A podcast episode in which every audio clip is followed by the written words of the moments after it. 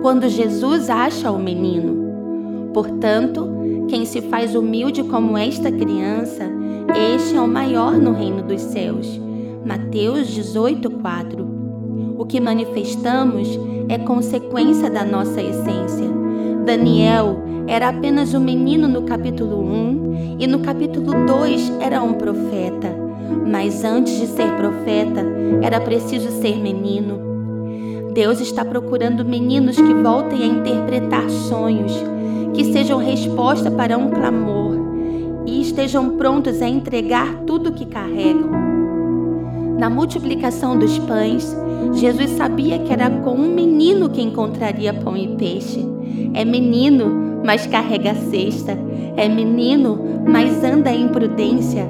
É menino, mas não perde a essência da obediência e a pureza da entrega. Na multidão havia pessoas de muitas características, idades, histórias, mas para promover o milagre, Jesus escolheu o menino. Cinco mil homens comeram do milagre, sem contar mulheres e crianças. Mas foi uma criança não contada que Jesus escolheu para manifestar o seu poder. Às vezes, esperamos de pessoas tão capacitadas a promoção do nosso milagre e nem imaginamos que ele virá de um menino. Ser menino é uma essência, é uma postura de espírito que se define como estilo de vida por renunciar à independência, renunciar o livre-arbítrio para atender aos chamados do Mestre em meio à multidão. Era um menino na multidão mas partiu dele a entrega que ativaria o sobrenatural.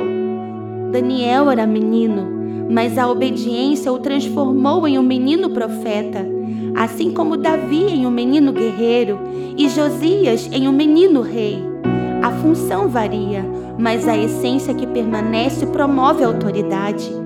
A autoridade estava condicionada à essência do Espírito. Quando Jesus achar o menino, cinco pães e dois peixes serão apenas o começo para uma vida de milagres. Mantenha, mantenha seu coração puro, seu espírito quebrantado, e o céu será atraído por aquilo que você carrega.